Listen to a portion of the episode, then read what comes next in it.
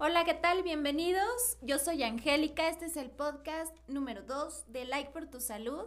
Gracias por acompañarnos. Hola, Carlos. Hola, Angélica. Un gusto volver a estar contigo y con todas y todos ustedes. Y vamos a hablar sobre la cartilla de derechos sexuales y reproductivos de adolescentes y jóvenes. Así es. Eh, bueno, porque es importante primero eh, que nos enteremos todos que existe una cartilla de derechos sexuales y reproductivos para adolescentes y jóvenes. Primero, como bien la mencioné, la importancia de conocer es saber que tengo derechos como adolescente o joven y enfocados a la salud reproductiva para poder ejercerlos, porque una de las grandes limitantes que tienen adolescentes y jóvenes al acceder a los servicios de salud o a los métodos de planificación familiar, ahorita vamos a ir desmenuzando algún otro, es porque tienen el desconocimiento de que es su derecho a acceder a estos servicios o estos insumos de planificación familiar. Entonces, de la importancia que se conozca. Digo, la cartilla ya tiene bastante tiempo, pero todavía hay personas adolescentes y jóvenes, incluso personas adultas, que no conocen esta cartilla.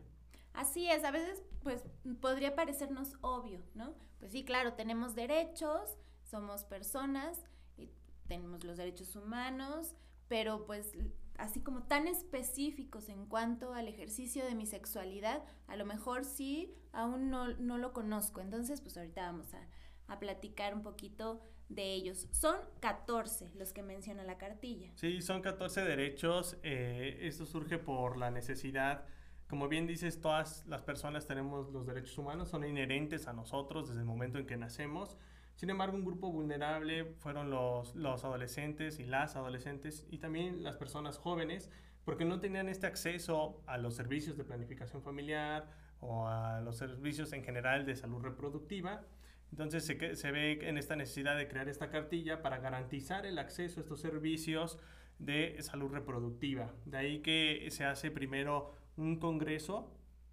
Uno de los primeros que se hizo fue uno en España, donde participaron sexólogas y sexólogos de México y se propusieron derechos sexuales, que se llamaban derechos sexuales universales. Incluso hoy en día todavía están vigentes estos derechos que maneja la Organización Mundial de, de Sexólogas y Sexólogos este, todavía están vigentes, de hecho me parece que hace un año o hace dos hicieron una reestructuración y se agregaron algunos derechos, todavía están presentes. Pero ya los 14 que tú mencionas fue porque se hizo una convención donde participaron principalmente asociaciones civiles, pero también dependencias de gobierno como el Consejo este, Nacional de Población, la Secretaría de Salud, el Instituto de la Mujer, obviamente este, el Instituto de la Juventud, entre otras dependencias, y eh, se organizaron para homologar estos derechos porque si bien han existido, como lo mencionas, pero cada dependencia tenía eh, sus diferentes derechos, aunque algunos se repetían, pero no estaban homologados. Entonces lo que se buscó en estas reuniones es homologar para así eh, finalizar con estos 14 derechos que mencionas. Así es, y pues mencionarlos ahorita brevemente. Eh, me parece que podemos unir los dos primeros, el, el derecho 1 y el derecho 2, que es decidir sobre mi cuerpo y mi sexualidad, es el primero. Y luego viene el 2 que dice ejercer y disfrutar mi sexualidad. Entonces, esos van totalmente pegaditos. Sí, y habla de que tú, persona adolescente o persona joven, este, pues tienes el derecho a decidir sobre tu cuerpo y no te pueden obligar ni tu pareja ni un familiar o un personal incluso de salud a elegir cosas sobre tu cuerpo, es decir, desde elección de métodos de planificación familiar, desde elección de iniciar tu vida sexual, desde la elección de este tener o no un embarazo, porque es tu cuerpo y al final tú decides sobre él. Digo, parece eh, hasta un poco absurdo que esté presente este derecho de que yo pueda decidir sobre mi cuerpo. Se da sobreentendido eso. Sin embargo, eh, pues es importante recalcarlo en personas adolescentes, porque a veces se cree que quien tiene eh, la autoridad sobre el cuerpo de una persona adolescente es su tutor o tutora, o su cuidador o su cuidadora, y entonces es quien va a decidir o va a tomar las decisiones sobre su vida reproductiva, y no es así, por eso se hace énfasis en que eh, ustedes adolescentes se empoderen y que van a tener la autoridad sobre su cuerpo siempre y cuando tengan información basada en evidencia científica y sean eh, orientados en temas de sexualidad y de salud reproductiva y prevención de la violencia. Con la información ustedes ya van a tomar una decisión sobre su cuerpo y no va a ser pues, una persona adulta. Claro, si tus dudas están resueltas y tú eh, tienes la información aquí dentro de tu cabecita, seguramente vas a tomar la mejor decisión para ti y tu cuerpo. en todos los aspectos, como lo decía Carlos, ¿no? O sea, desde decir sí, quiero estar con esta persona o no quiero tener eh, nada que ver ni afectivamente ni sexualmente con esta persona, hasta todo lo que tiene que ver con qué métodos utilizo, los voy a utilizar, no los voy a utilizar, etc. Hay, hay algunos otros eh, derechos bien importantes también, ¿no? Que es eh, el respeto a mi privacidad e intimidad, ¿sí? Y em, a vivir libre de violencia también, ese me parece importante mencionar. Sobre todo, eh, énfasis que les puede ayudar a acudir a un centro de salud, sobre todo a los servicios amigables, y tener la tranquilidad y seguridad de que no van a revelar su información, es el derecho que acabas de mencionar, ¿no? Es, es, es mi derecho estar, este, que mis datos no se revalen, ¿no? El derecho a la privacidad. Es decir, que ya lo mencionábamos en, en un podcast anterior, que no van a, aunque sea esta persona del centro de salud, no va a revelar eh, la información de ustedes, aunque sea un vecino, un familiar o incluso la comadre de, tu cuidadora, pues no, no debe revelar esta información porque tienen derecho a la privacidad. No va a decir, ya inició su vida sexual Pedrito, vino a la unidad médica y vino por condones, ¿no? O Juanita y vino por un implante subdérmico. Entonces, ese derecho garantiza esto, el acceso a los servicios, a salvaguardar lo que se va a decir eh, en la consulta, sobre todo en un espacio privado, porque es una característica de los servicios amigables también, que cuando se da ese tipo de información o de consulta, que es en un espacio privado, donde eh, las demás personas pues, no escuchen lo que se está comentando, y tener la, garantía de que lo que se va a decir en la consulta, este, pues se va a quedar ahí, ¿no? Porque muchos adolescentes a veces acuden con su cuidador o su cuidadora y les preguntan, ¿ya iniciaste tu vida sexual? Y pues obviamente como está presente su tutor o tutora, pues dicen que no, lo niegan. Entonces, recordar que es su derecho, que pueden regresar en otro momento y decirle a la persona, al personal de salud, sabes que eh, este, sí, ya inicié, me interesa un método, tal vez tuve pena porque estaba mi cuidadora o mi cuidador y mejor quise decir que no.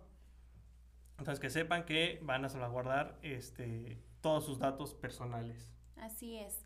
Eh, ya mencionaba eh, yo en un hace un momento, libre de violencia que también iría de la mano con el derecho a, estar libre de discriminación, ¿no? Y esto va a que eh, garantizar que se les va a dar la atención adecuada, ¿sí? Sin importar ninguna situación, eh, si eres mujer, si eres este, de una comunidad indígena, eh, la orientación sexual, la orientación sexual, por supuesto. ¿no? O tu identidad sexogenérica, efectivamente y también a vivir libre de violencia, tanto en la pareja, ¿no? que es un tema muy importante en la adolescencia. Entonces, de ahí la importancia que reciban temas como prevención de la violencia en el noviazgo o, noviazgo saludable, para que ustedes identifiquen si en sus relaciones de pareja pues están viviendo violencia, ¿no? Y que sepan que también pueden acudir a los servicios amigables, si bien eh, les pueden brindar en un primer momento una atención, pero los pueden referir a, atención especializada sobre violencia que también tiene la Secretaría de Salud o alguna, otra institución eh, si necesitan apoyo jurídico, ¿no? claro. Aquí es importante recalcar que cuando hablamos de violencia, bueno, pues hablamos de una gran cantidad de situaciones en las que se puede presentar. Sin embargo, cuando lo hacemos como hablando del noviazgo, de la salud sexual, reproductiva del adolescente, pues nos vamos a las relaciones de pareja, ¿no? Y eh, si tú ves, si tú notas que como que algo no te está latiendo, como que tú dices, esto no va por aquí, yo pienso que no es así o no debería, pero me da pena decirlo, porque yo elegí a la persona con la que estoy, cómo voy a llegar a decirle a mi mamá, este, híjole, ¿qué crees? Estoy incómoda con mi novio, estoy incómodo con esta situación. Eh, si, para esto también son los servicios amigables, ¿no? Para que te acerques y digas que no sé si estoy viviendo o no violencia, ¿no? O sea, ¿qué, ¿qué pasa aquí? Efectivamente, los servicios cuentan con una herramienta de detección de violencia y también eh, por parte de los servicios del programa de violencia de género, pues está el violentómetro, ¿no? Que también en algún otro momento lo podemos abordar y va a mencionar eh, precisamente si están viviendo violencia o no. Así es. Eh, hay, algunos otros eh, derechos, Carlos, como el del derecho a recibir educación integral en sexualidad, em, el derecho a participar en políticas públicas sobre sexualidad. Dos derechos bien importantes. El, primero habla de que eh, La educación sexual la deben recibir eh, pues en casa, en la escuela y también por otro tipo de instituciones, ¿no? como es el caso del sector salud, cuando se acerca con ustedes y a través eh, de las escuelas eh, se, dan pláticas informativas o se dan talleres acerca de educación sexual porque es su derecho recibir, ¿no? Cuanto mayor información tengan, mayor información con evidencia científica, pues la mejor toma de decisiones van a tener ustedes, ¿no? Eso es bien importante. Y el otro, a participar en políticas públicas, pues hoy en día es de lo más importante y se está viendo, ¿no? Hablar de algo eh, tan importante como la ley Olimpia, pues se dio precisamente con este derecho, ¿no? De participar en políticas públicas, hoy es una realidad en todo el país, ya está vigente la ley Olimpia, fue precisamente porque una civil, pues, eh, buscó que se aprobara esta ley a nivel nacional. Entonces ustedes también pueden participar, ¿no? Eh, por decir algo de los eh, eh, momentos importantes que estamos viviendo, el matrimonio igualitario, ¿no? O la adopción entre personas del mismo sexo, o la interrupción, este, que se despenalice el aborto en todo el país, ¿no? O sea, es algo importante y ustedes pueden participar como adolescentes y jóvenes en este tipo de situaciones. Sí, o sea, decir que se participe en políticas públicas es eso, o sea, que la capacidad de las y los jóvenes de organizarse y desde crear encuestas, presentar qué es lo que necesitan, pedir los temas de los que quieren hablar, eh, mejorar dentro de sus propias comunidades, así se empieza y después se van haciendo pues cambios importantes como lo es dentro de las leyes, los ejemplos que ponía eh, Carlos. Y en cuanto a lo de educación sexual integral, a mí me parece eh, importante para los papás, para los maestros y para todos los adultos que tenemos cierta responsabilidad en cuanto a, las generaciones que estamos educando, de quién es responsabilidad la educación sexual. Pues en casa, primero en casa, ¿no? Es, y cualquier tipo de educación, pues primero es en casa, pero sí con énfasis en educación sexual, porque después desde ahí se enseña el conocimiento del cuerpo, el respetarse, eh, desde ahí se pueden prevenir abusos sexuales este, y después, bueno, que puedan planear este proyecto de vida y prevención de, embarazo, ¿no? Entonces, claro, primero es en casa y después ya vienen otros tipos de instituciones, que en segundo lugar pues sería la escuela. Aquí en México, pues desde cuarto año ya en los libros de texto viene marcado qué temas, aunque ciertamente están más enfocados a la parte biológica, eh, faltaría agregar bien la parte, pues lo que engloba, ¿no? La parte psicológica, social, incluso política que se ha hablado, ¿no? O económica, etcétera pero eh, sí, en primera instancia es en casa. Así es. Y es responsabilidad de todos. También eh, es tuya, ¿sí? O sea, no, no podemos dejar toda la responsabilidad de la maestra de biología de la escuela, no podemos dejar toda la responsabilidad a mamá y a papá y decir, es que nunca me hablaste de esto, ¿no? Sino que mientras más vamos creciendo y tenemos necesidades de saber cosas, también empieza a ser mi responsabilidad. Y entonces buscar en los lugares adecuados, a dónde puedo ir a que, a, que me den esta información, a que me ayuden a disipar mis dudas, eso también es parte de tu educación. Y también eso es donde entran los servicios amigables, precisamente también pueden acudir no necesariamente por alguna consulta médica, sino simplemente por información o orientación, como lo menciona Angélica, en temas de sexualidad. A mí me parece también importante mencionar el derecho número 13, que tiene que ver con la identidad sexogenérica, es un derecho que tiene que ver con lo de políticas públicas, que se está peleando, por ejemplo, ahorita en la Ciudad de México, que eh, personas menores de 18 años, en personas trans, se les reconozca en su acto de nacimiento, ¿no? Que puedan eh, obtener un acto de nacimiento con esta identidad sexogenérica que corresponde. Recordar que generalmente en todos los estados, durante los primeros este, días de nacidos, pues nos asignan un nombre jurídico, ¿no? O sea, nace el bebé, si tiene genitales de, de macho, es decir, penitestículos, le, le asignan un nombre. Pero ¿qué pasa cuando esta, esta persona en la infancia, en la adolescencia, pues se da cuenta que esa no es su identidad que, que le asignaron, ¿no? Eh, en casa que su identidad sexogenérica no corresponde con su corporalidad, ¿no? Entonces lo que se está peleando es que en la Ciudad de México menores de 18 años adquieran un acta de, de nacimiento que corresponda con su identidad sexogenérica. Recordar que ahorita solo en Jalisco se aprobó hace algunos meses que menores de edad puedan adquirir a, a este, el tener el acceso, perdón, a esta acta de nacimiento. Esto es bien importante porque eh, si yo me reconozco, tengo esta identidad, pues debe coincidir con, mis papeles, ¿no? Y en este caso, pues el primero debería ser mi acto de nacimiento. Por supuesto, además es importante para la, para la persona que lo vive porque evita muchas situaciones de discriminación, de falta de acceso a la justicia.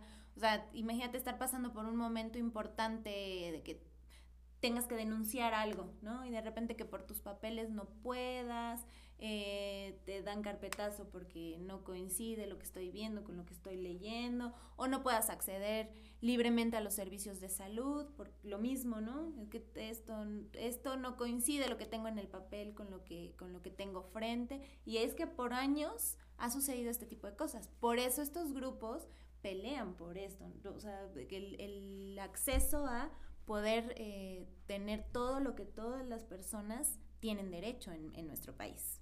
No, y como dices, eh, evita problemas incluso de discriminación, sobre todo en adolescentes en las escuelas, ¿no? Muchas escuelas les es difícil también brindar un, un trato, ¿no? Y voy a poner un ejemplo, el acceso a los sanitarios, ¿no? Si tú ya me dijiste que eres este varón, pero tu cuerpo o tu morfología es de hembra, pues entonces vas a seguir entrando a los baños de mujeres, ¿no? Y eso, claro que también causa eh, estragos psicológicos en la persona, ¿no? Porque obviamente eh, está identificada con su identidad sexogenérica y lo están obligando, por no tener este papel jurídico, que haga eh, algo que esté en contra de su voluntad, ¿no?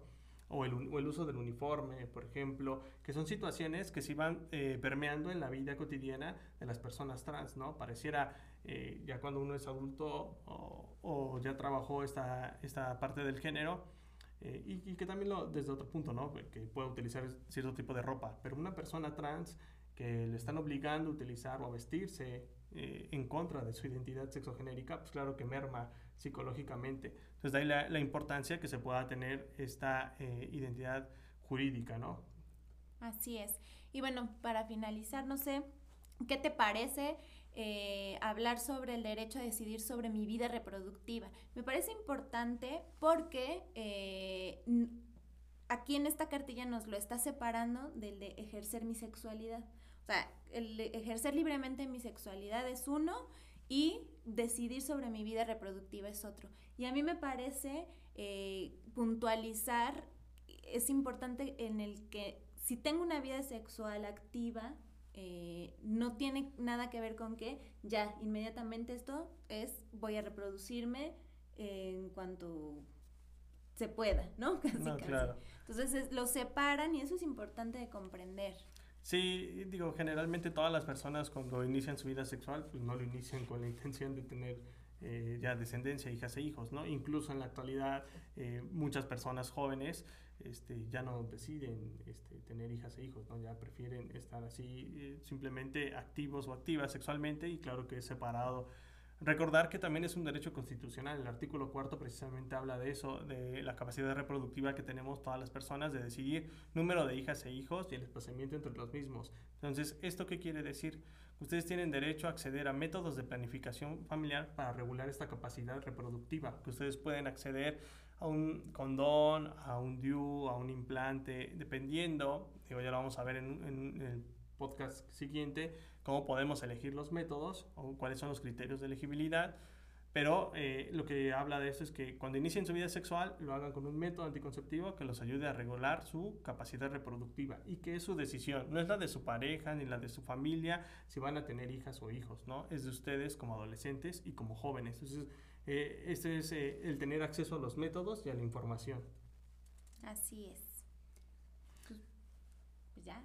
Claro, sí. Pues con esto cerramos el podcast de, del día de hoy. Un gusto compartir con Angélica y pues nos estamos viendo en el siguiente podcast. Escríbanos.